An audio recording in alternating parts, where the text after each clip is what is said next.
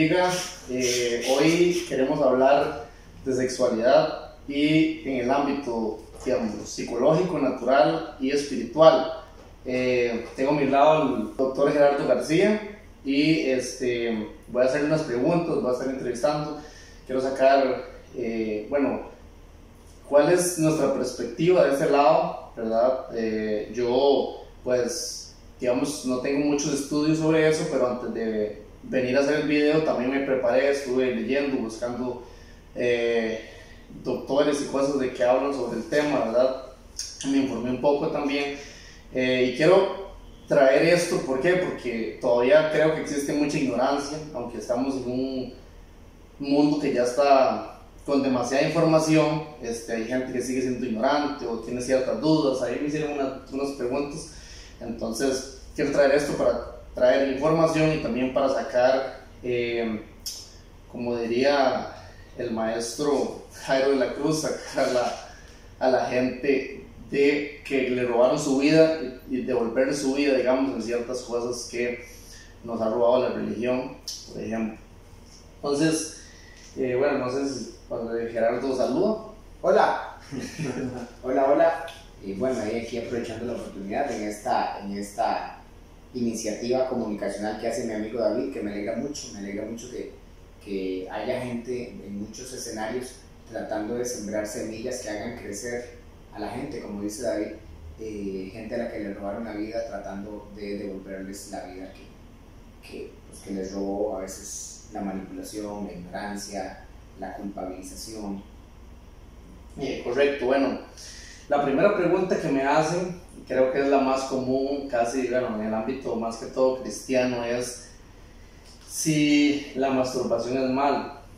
Eh, creo que eso va de la mano con la segunda pregunta que yo traigo y es si la pornografía es mal o por qué es mal. Entonces, vamos como a resolver para ir un poquito rápido, porque no quiero que el video sea muy largo, eh, como resolviendo esas dos, digamos, esas dos creo que van de la mano. Entonces, primero hablemos del ámbito eh, psicológico, de la medicina, yo, de la masturbación. O sea, yo voy a hacer una petición, más bien no vayamos rápido. Si no podemos abarcar todas las preguntas hoy, pues entonces no las abarcamos. En otra ocasión las abarcaremos. Pero los temas importantes no se atienden rápido, o sea, no deberíamos de ir rápido, no es una no es como un requerimiento, no es requerido ir rápido, vayamos más bien despacio.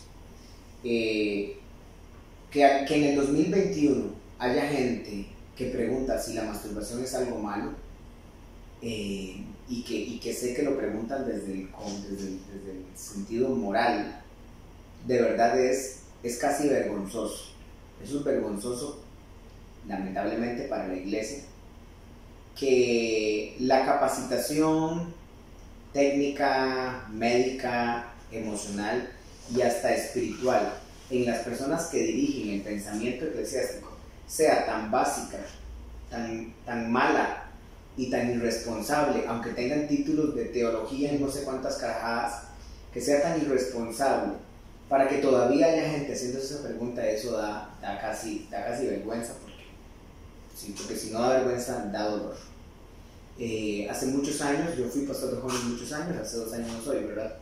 Pero hace como, como fui pastor de jóvenes como 11 años, y nunca ni siquiera necesité predicar de ese tema porque nunca eso se convirtió en un problema en, los movimientos que teníamos, que eran muy numerosos.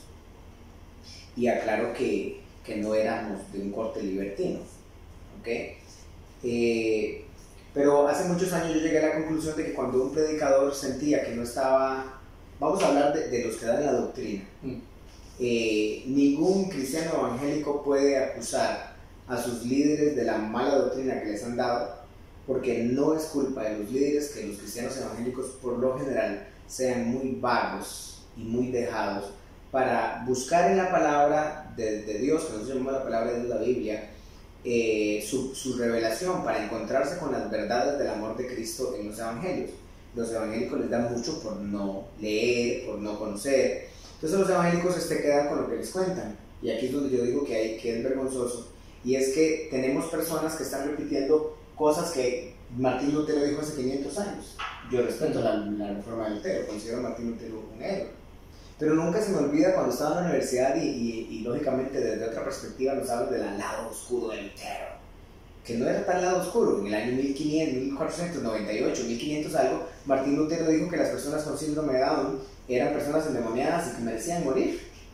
Digamos, palabras más, palabras menos.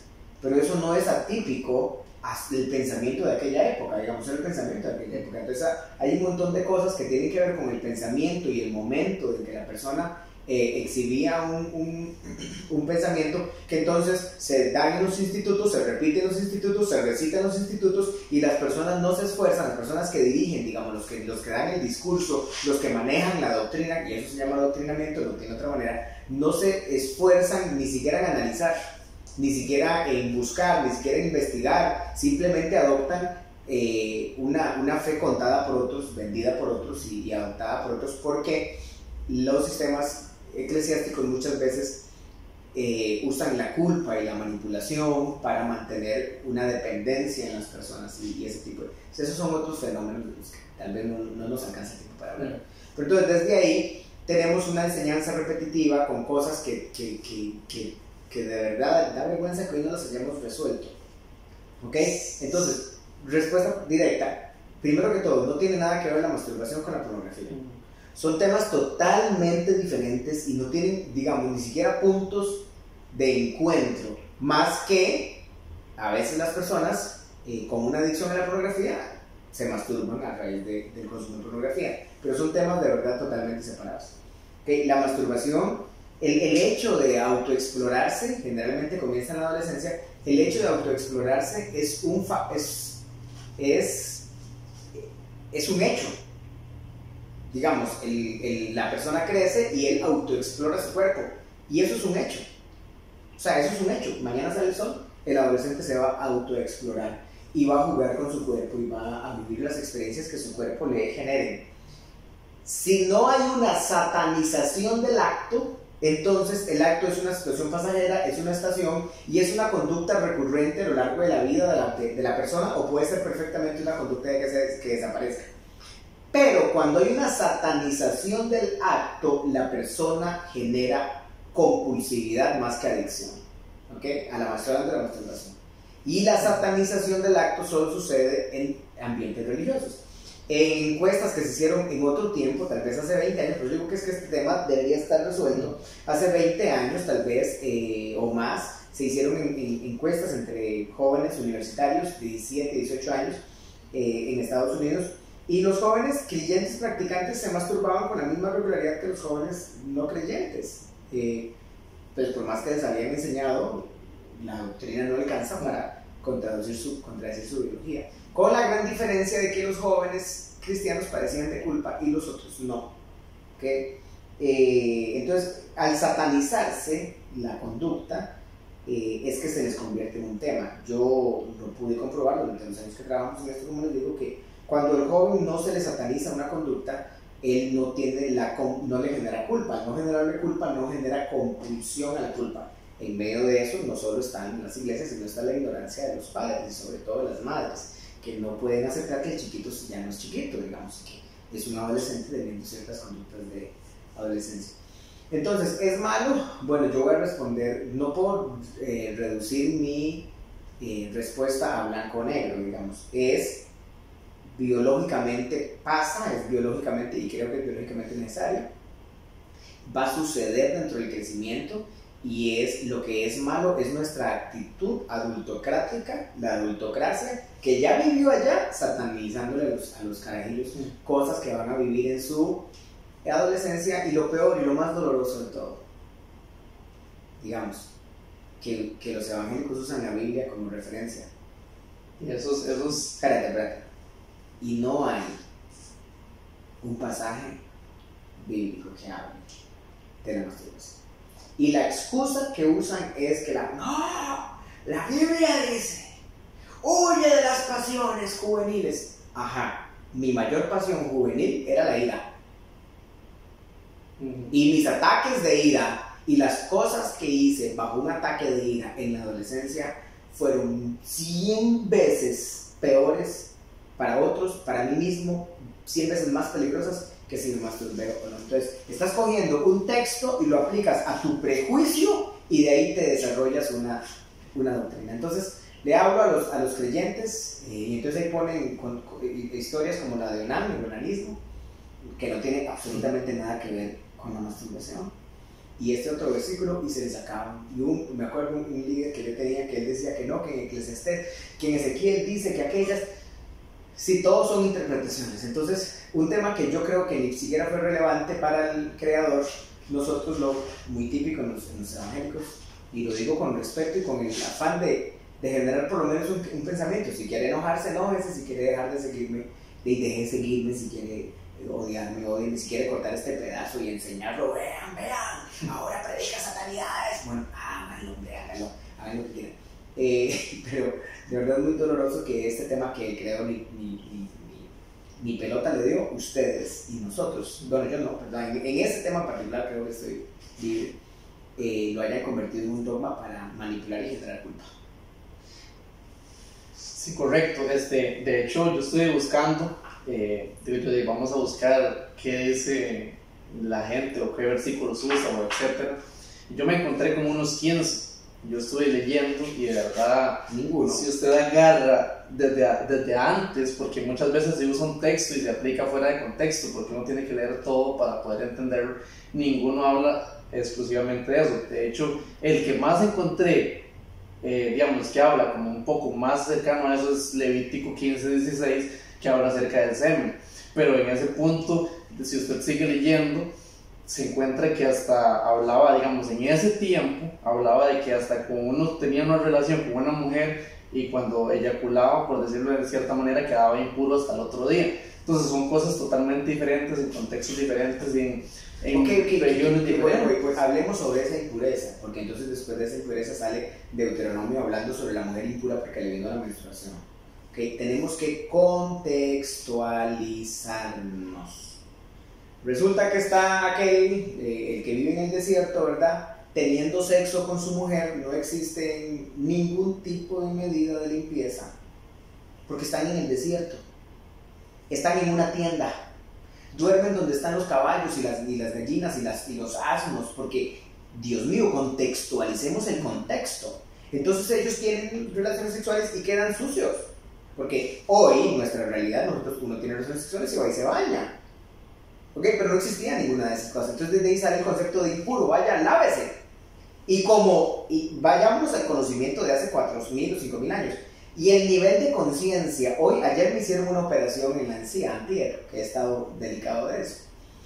Y entonces el doctor me, me, está, me hace, me abre la encía y descubre que tengo una cosa en el fondo de un diente donde se me metió una bacteria porque en algún momento tuve una mala higiene dental y entonces ahí se cultivó una bacteria y la bacteria se fue a meter, pero dice el doctor, don Gerardo, eso tiene que tener 7 o 10 años de estar aquí. Y yo dije, sí, claro. Yo hoy estoy pagando las consecuencias de, yo nací en el año 1977 en una condición de pobreza muy amplia, muy, muy, muy marcada, y entonces dentro de las prioridades de mami, a la hora de comprar, mami compraba arroz. Cuando había sobreabundancia de dinero, compraba frijoles. Digamos, allá cuando la plata sobraba para tirar para arriba, entonces compraba jabón para que nos bañáramos. Entonces, cuando ya estaba garantizado el arroz, los frijoles, pues tal vez usted no lo entiende porque usted no vivió sus grados de pobreza.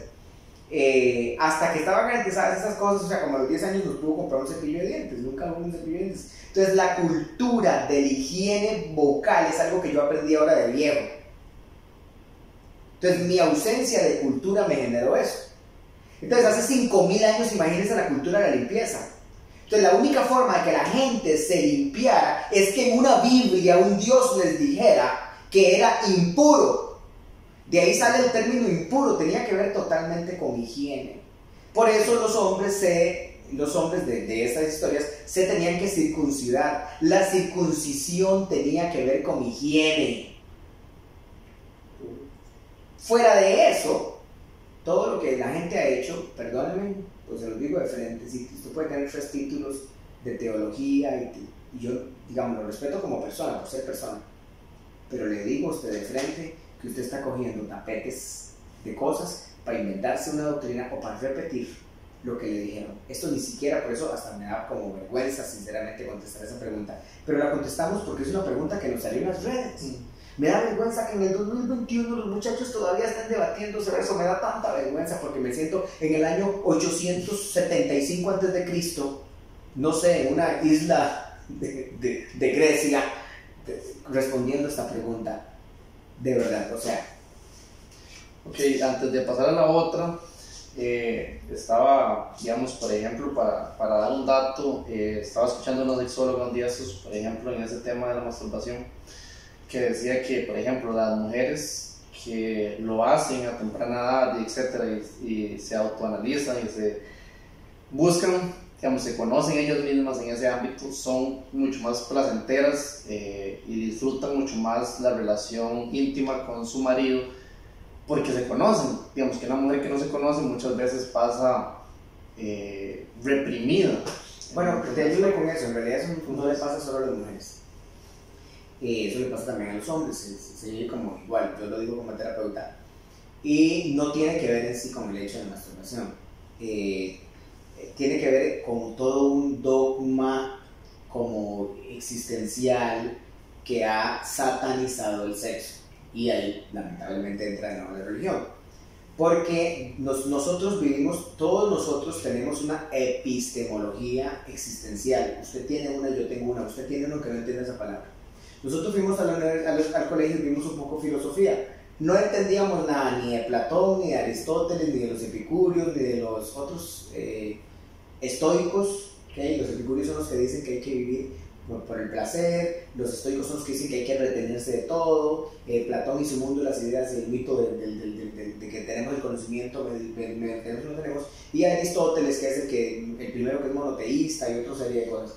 Usted lo leyó y usted ni pelota le dio, pero usted no se dio cuenta que el mundo está influenciado por sus pensamientos desde hace 2500 que, años, que la, que la política, que la religión, que la existencia está influenciada por sus pensamientos y que usted, por ende, está influenciado por sus pensamientos. Y que dentro de eso usted y yo vivimos porque somos creyentes y metemos y le agregamos a los pensamientos de los que estamos influenciados sin que usted se dé cuenta y usted no se da cuenta porque no lee. Mm. Digamos, no, si usted, perdóname que se diga, si usted no lee, no se mueve conmigo, digamos. Eh, y entonces, dentro de esas cosas le metemos a nuestras vidas el dogma cristiano, ¿ok?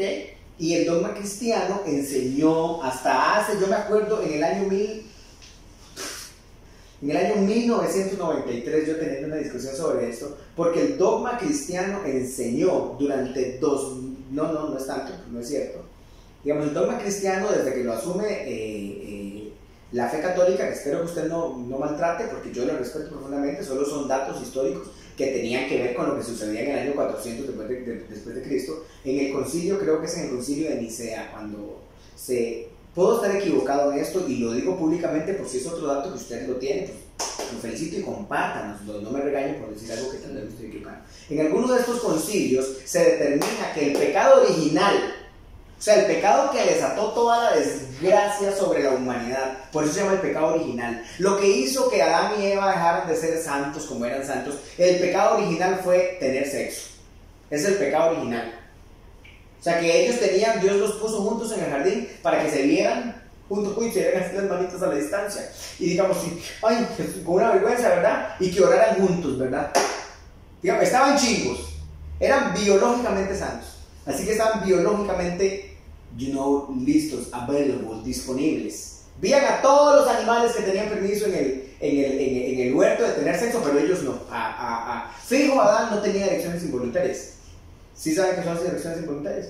Después de que una persona entra en su edad eh, de desarrollo sexual o maduracional, eh, empieza un hombre, empieza a tener elecciones involuntarias. Las elecciones involuntarias son que al chiquillo de 10, tal vez 11, se le empieza a parar el pene, se le empieza a erectar el pene y se le puede erectar 10, 15, 20, 30 veces por día. Eso es una elección involuntaria. Y no te deja de pasar, yo creo que como hasta los como hasta los 30 y algo de años, cuando las cargas del estrés, el trabajo, las arterias llenas de grasa y otros montón de cosas hacen que usted tenga menos elecciones involuntarias. Pero hasta mis 44 años tengo elecciones involuntarias, no con la misma frecuencia que las tenía a los 20 años, porque lógicamente hoy vean la panza, digamos, el colesterol, o porque, digamos, estoy muy trabajado y ocupado y, demás. Entonces, las elecciones involuntarias existen. Entonces, ah, no tenía la elección involuntaria, pero no sentía nada.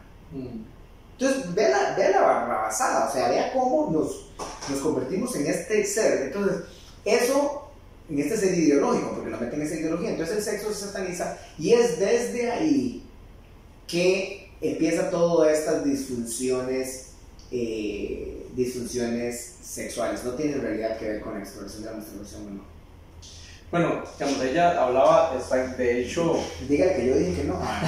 hablaba de hecho de que eso es muy... Perdón, pues estoy revisando las notas. Del lado de la, digamos, de la religión y eso, que las mujeres que vienen, que son casadas con pastores, etcétera, pues muchas veces son las que más sufren por estar reprimidas y ese tipo de cosas, pero que sí, digamos, es importante el, el estudiarse y eso porque así si la mujer se conoce sabe, digamos, qué hacer o cómo, digamos, si habla con la pareja, pues es una intimidad mucho más placentera y que es sumamente importante para el ámbito de los dos lados, aunque hoy alguna gente diga que no.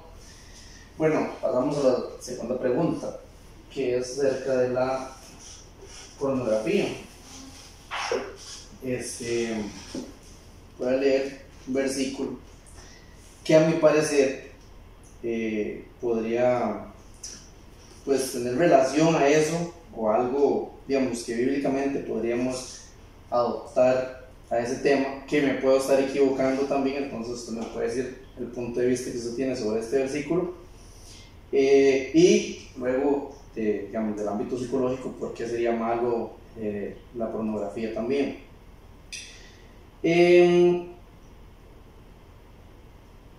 Mateo 5, 28 dice, pero yo os digo que cualquiera que mira a una mujer para codiciarla ya adulteró con ella en su corazón.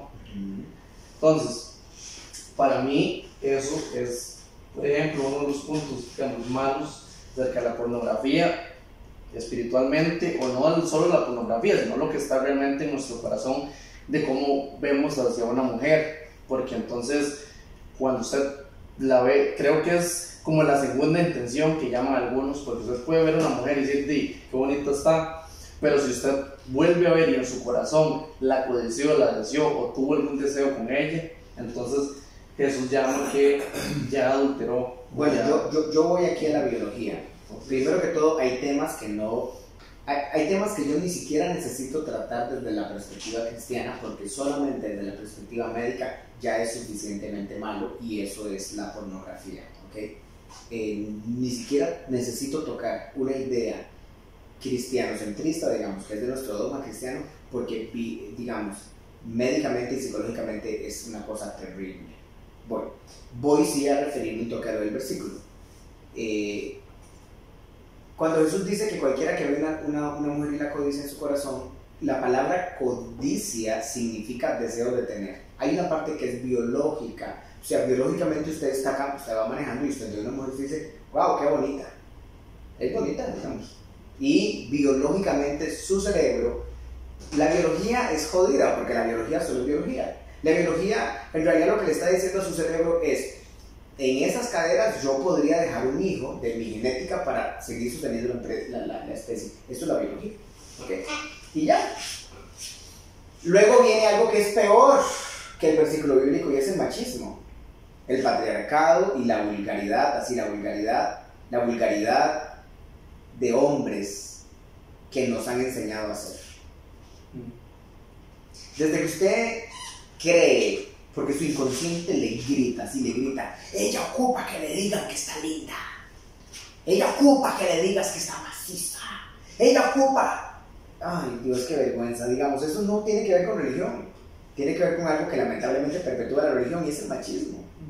Digamos, tiene que ver con el patriarcado asqueroso y hediondo que tenemos, en donde ay no, me da, es que me da vergüenza, este es un tema que, que sería un buen tema para grabar algún día, digamos, y es esa cosa de que, de que una mujer no puede, yo lo llamo la maldición de la mujer bonita. Una mujer no puede ser bonita, porque entonces tiene que soportar que los compañeros de trabajo digan, ¿qué? ¿Cuándo salimos? Digamos, en el, en el inconsciente patriarcal, el inconsciente cree que la mujer tiene un falo pegado, falo, su pene, que tiene un, un, falo erecto pegado en su cuarto y que le enciende candelas y dice, ay Dios, repárame alguno, por favor, porque digamos, una mujer no puede ser bonita porque entonces ya va a tener que soportar al compañero de trabajo, al jefe, al subjefe, al subalterno, al que está en el mismo nivel, al del bus, al del taxi, a cada hombre que se tope diciéndole, fue, mm, no, mm", y ese tipo de cosas son vulgares, eso es vulgar.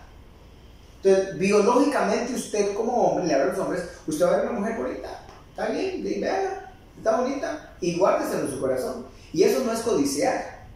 Codiciar, según la descripción de la palabra, es que usted se imagine bajando el, el, blumen y, ya, y, ya, lo puse a pensar, porque los seres humanos no, no pensamos en palabras. Ok, bueno, perdón.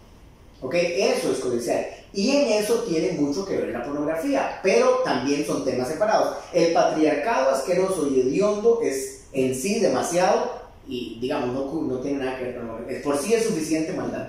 Entonces, esa conducta que nos da de, de, eso es vulgar y asqueroso y, no, y tenemos que trabajar por cambiarla. Y digo, tenemos que trabajar porque yo seguramente fui el más de todos.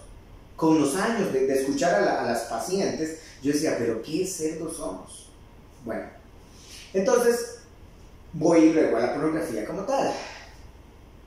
La pornografía genera en su cerebro una descarga de adrenalina y una descarga de dopamina. ¿Ok? Porque su cerebro está viviendo una situación ficticia que él hace como real.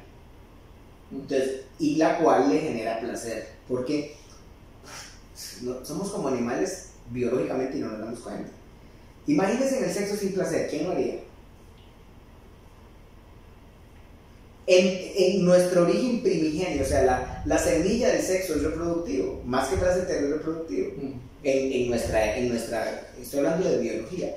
Entonces, biológicamente el ser humano necesita reproducirse como todos los demás seres del reino animal, le guste o no le guste, para sostener la, la, especie. Entonces, el, cerebro le inventa el placer. Digamos, hay tres cosas que el cerebro le inventa el placer. Cosa número uno, convivir con personas. ¿Por qué? Por seguridad.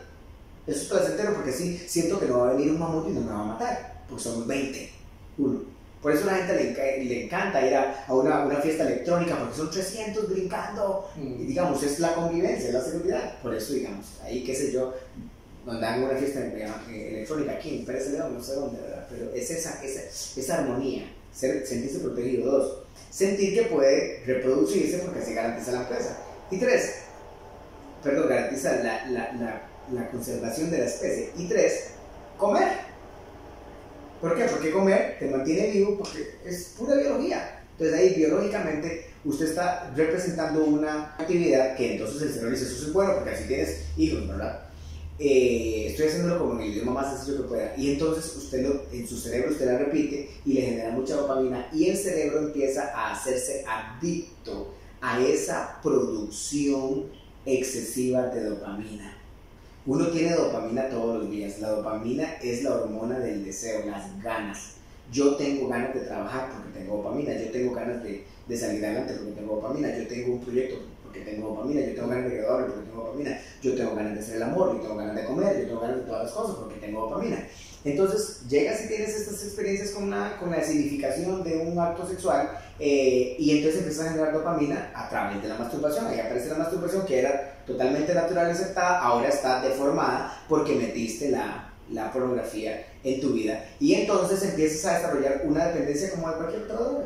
Primero ves un video de 5 minutos eh, por semana, después ves un video de 5 minutos cada cada tres días, luego empiezas a ver un video de 5 minutos todos los días, luego empiezas a ver 20 minutos todos los días, luego empiezas a ver media hora. Es una droga. Y como droga tiene los mismos consecuencias de cualquier droga, empiezas a dedicar tu tiempo a eso, a separarte de la realidad por eso, porque entonces ahora juzgas todo tu mundo por la pornografía, vas a tener relaciones sexuales con alguien y lo juzgas según la pornografía, tratas de hacer las cosas que hay en la pornografía, te inventas historias que no existen, como que un hombre puede penetrar a una mujer y, y durar, qué sé yo, 45 minutos haciendo la repetición del misionero, dale y dale y dale y dale y dale y dale, y que la mujer va a gritar y gritar y gritar y gritar, porque eso es una película, digamos es una, es una película, hermano. Cuando usted ve pornografía es exactamente que usted creyera que, perdóname, que los Avengers son reales.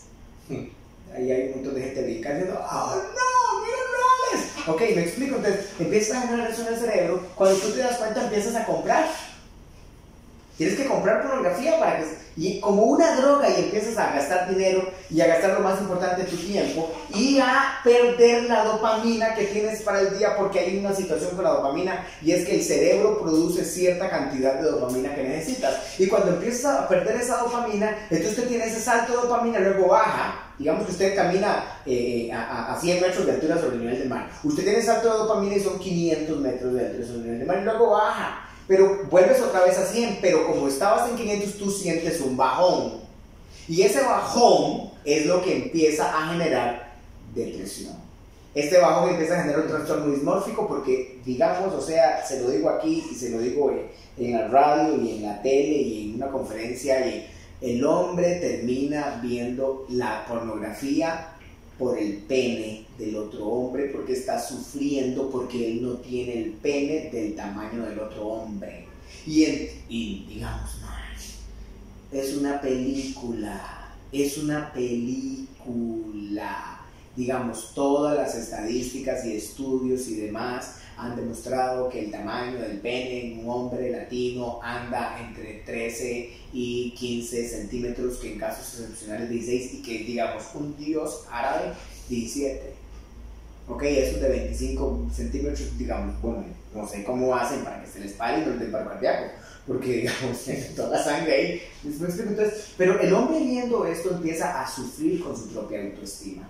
Y de esta cultura excesivamente adicta a la pornografía, lo cual convirtió, eh, y se convirtió en una cosificación del sexo porque convierte el sexo en una cosa. Entonces ya el sexo no es una experiencia, ya el sexo no tiene que ver con pareja, ya el sexo no tiene que ver con amor, eh, el sexo solo es una cosa, una cosa placentera. Y genera muchos trastornos, se los digo con propiedad porque lo atiendo muchísimo en, en, en terapia, y al ser una adicción no, generalmente no se puede salir sin ayuda. La pornografía termina destruyendo matrimonios porque la otra persona se siente víctima de la pornografía que, que, su pareja ve, se siente víctima de las prácticas, se siente víctima de lo que le exijo, se siente víctima de que la obliguen a ver y él o ella no quieren ver, digamos. Eh, y entonces es, es, es, meter suciedad en tu casa y se tiene que tratar, tienes que tratarte eso psicológicamente. Y como yo sé que esto lo ven un montón de personas cristianas evangélicas, déjenme decirle que yo creo en Dios, de verdad yo creo en Dios, perdónenme si le parezco una persona rara o atea o esas varas. Y yo creo en Dios, o por lo menos me pongo en manos de Dios todos los días y digo, Dios, ayúdame hoy a, hacer algo que, que, le ayude a alguien y que dé luz, ¿verdad? Y que refleje un poquito de amor. Eh, pero yo que creo en Dios tengo que decirte claramente que no todo en la vida se resuelve con oración. Uy, que es de verdad. O sea, y, y, me encuentro continuamente esa persona que es líder cristiano, que vive esto, que está amarrado en estas depresiones y en estos dolores y que no puede buscar ayuda porque le da vergüenza. Le da vergüenza, ¿por qué? Vuelvo al pecado original, porque hemos satanizado el sexo y todo lo que tenga que ver con sexo, entonces una persona no puede, no puede hablar. Hace poco eh, salió un reportaje de un pastor en no sé qué país, Corea o China, no me acuerdo cuál país, que era súper famoso allá en Asia y que fue descubierto mandándole fotos a su a, alguien, a mujeres, de, fotos de sexting hombres, no sé, no me acuerdo porque yo no soy de pegarme en los chiles. Entonces hay un chat ahí nacional de pastores en el que yo estoy, entonces pasan esto, miren hermanos, cuídense, hoy más que nunca. Y yo dije, montón de hipócritas, perdón. Digamos, perdón. Cuídese qué? Si un pastor padece de alguna de estas cosas, ¿a quién le puede contar? ¿Sí? ¿A dónde acude? Que no se sienta juzgado, que no se sienta señalado, que él pueda hablar y decir, estas son mis realidades sexuales. O sea, esto es esto y es, no, no puede, porque nuestra cultura lo mata, lo quema, lo, por una cosa tan pasajera como una situación de estas que podría, si él hubiera podido tener con quien hablar, posiblemente lo hubiera tratado. Si tienes una situación de estas, estas cosas se hablan en terapia, digamos, se hablan. Y yo lo dije muchas veces cuando, cuando enseñé. el sexting siempre fue un problema para mí. Yo tuve una adicción al sexting, más que a la... El sexting es hacer sexo cibernauta, más que a la, que a la pornografía, tuve una adicción hace muchos años y fue una lucha muy terrible y, y, y, a veces quiere volver. Y sin ayuda terapéutica no logro salir. Entonces, digo a alguien, ¿cuántos años tiene por terapia? Como 17. paz. Ahora, yo puedo decírselo, si usted no, digamos, usted no puede decirlo, pues buena nota. Entonces, de verdad, atiendo muchas, muchas veces personas de liderazgo que tienen esto y que lo han intentado con ayuno, han hecho ayuno, campañas de ayuno, van a un encuentro, van a otro encuentro, se echan aceite, hacen pactos y ahí es donde el otro termina ganando porque el otro te dice, con este pacto de un millón de colones tú sales de toda... Ay Dios, qué vergüenza. Eh, y hasta eso han hecho y no han logrado cambiar cosas que no se cambian así. O sea, no se cambian así. Todas las personas tienen luchas sexuales de todo tipo. Si de todo tipo, si tuvieras, tuvieras una idea siquiera, pero ¿dónde van a acudir? ¿Dónde quién podrían acudir a ser ayudados? Si en nuestro, nuestra cultura cristiana está el famoso pecado original y van a ser satanizados y molidos por esto. Y no, Dios nos hizo personas biológicas, Dios nos hizo personas bioquímicas, una persona que empieza a consumir pornografía y termina con una adicción a la pornografía no es un bicho, no es un monstruo, solo es una persona que, que tuvo un proceso y que se pegó listo, buscamos ayuda para salir, digamos. Y así cualquiera de las otras cosas asociadas, a, asociadas a esto, digamos. O sea, atrévase a buscar ayuda. Mm, lo siento, yo creo que no va a salir solo. Si logras salir solo, deténgase hoy, digamos, sabes que te está haciendo daño, deténgase hoy y cuando tengas 18 meses me escribes, mire, man, usted estuvo ahí en un programa, yo creo que mire, yo estoy aquí. Bueno, y yo lo felicito, le pido un autógrafo y aparte de eso le pido que me dé los pasos que siguió para yo compartírselos a, a, gente que conozco, porque yo estoy convencido de que uno no sale solo, de ahí uno no sale sin ayuda. Pero tienes que desmitificarlo para que busques ayuda. Entonces, no tiene nada que ver la pornografía con la masturbación y no tiene nada que ver la pornografía con el machismo, digamos, con el patriarcado. Son como temas, temas diferentes. De todas esas, yo creo que el peor es el patriarcado, porque la pornografía te hace daño solo a ti, porque te hace adicto. El patriarcado le hace daño a otras personas y eso es, y eso es, y eso es. Yo creo que ya llevamos media hora ya. ¿Cómo le queda Ya faltan tres preguntas, entonces creo que podríamos tener otra otra sesión de esto. Si a usted le gusta el tema, si está aprendiendo algo, eh, cuéntenos, o sea, escríbame, me puede buscar a mi persona como David Villalobos Olsen en cualquiera de las redes sociales o en la página como GecoProCR y nos cuenta qué le ha parecido, si tiene algún, algo en contra que decir o algún versículo, y etcétera, también lo puede hacer para nosotros eh, revisarlo y comentarle el por qué o dónde sale el contexto de todo este tipo de cosas, ¿verdad? Eh, y pues bueno, para ir finalizando eh, con esta parte, es, es, muy interesante eso que dice el, el psicólogo, que también es mi pastor, que yo lo honro, o, mi amigo también, que lo honro y lo respeto por todo lo que ha sembrado en mí. digamos, el, el punto de que hay gente que siempre dice, bueno, yo puedo salir solo de esto, o, mm, o me agarro de solo lo que dice alguien pero es que realmente la Biblia también dice que por falta de conocimiento perecemos. Entonces, realmente creo que en cada área de nuestra vida uno debe buscar un guía, alguien que esté arriba de uno, que conozca de la materia y que le pueda realmente ayudar, ya sea en financiero, en las drogas, en todo este tipo de ámbitos, pues uno tiene que buscar a alguien. Y, y digamos, si es lamentable es el hecho, justamente eso, que en la religión nos han metido tanto miedo, tanto que esto, que hay que ser como perfectos, que muchas veces no tenemos con quién hablar y eso nos quiebra emocionalmente, no tenemos a quién contarle algo. Entonces un poco de este video es eso, como devolvernos esa parte y decir, bueno, pucha, yo puedo sentirlo, o yo puedo hablar esto con alguien, o cualquiera de estas cosas, el, digamos, le pasan a cualquiera, ¿verdad? Eh, y entonces es eso, digamos, entender que, que realmente somos humanos, que nos podemos desahogar, que tenemos eso, digamos, hay un, hay un versículo que es como muy trillado, pero que siento que a veces como que no lo entendemos o no le damos suficiente valor o etcétera, que, que es, todo te es lícito, no todo te conviene. Entonces Jesús nos da una libertad, o sea, realmente, ¿qué, o sea, ¿qué es malo?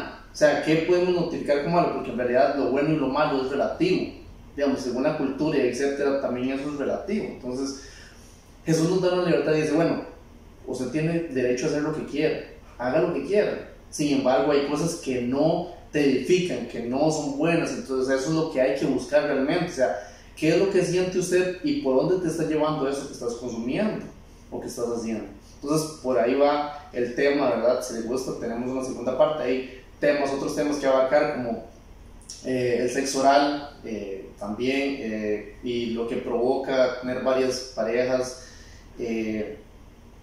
digamos, sexuales o ese tipo de cosas. Entonces, creo que eso sería, si le quiere escuchar, coméntenos. para, para eso debería de invitar a, un, a, un, a, una ginecóloga o un ginecólogo para hablar sobre eso. Pero en fin, solamente pues nada, o sea, siga adelante, digamos. todos somos imperfectos y estamos creciendo eso no es un problema, el problema es que dejemos de crecer o nos conformemos a nuestra imperfección, eh, convirtamos nuestras vidas en una carrera de automejora, expóngase. Si necesita ayuda psicológica, yo estoy para servirles, puede contactarme por mis páginas y con gusto agendamos una cita, sea presencial o en línea. Bueno, muchas gracias por escucharnos, por su tiempo realmente, les aprecio y nos vemos en la próxima. Pura vida.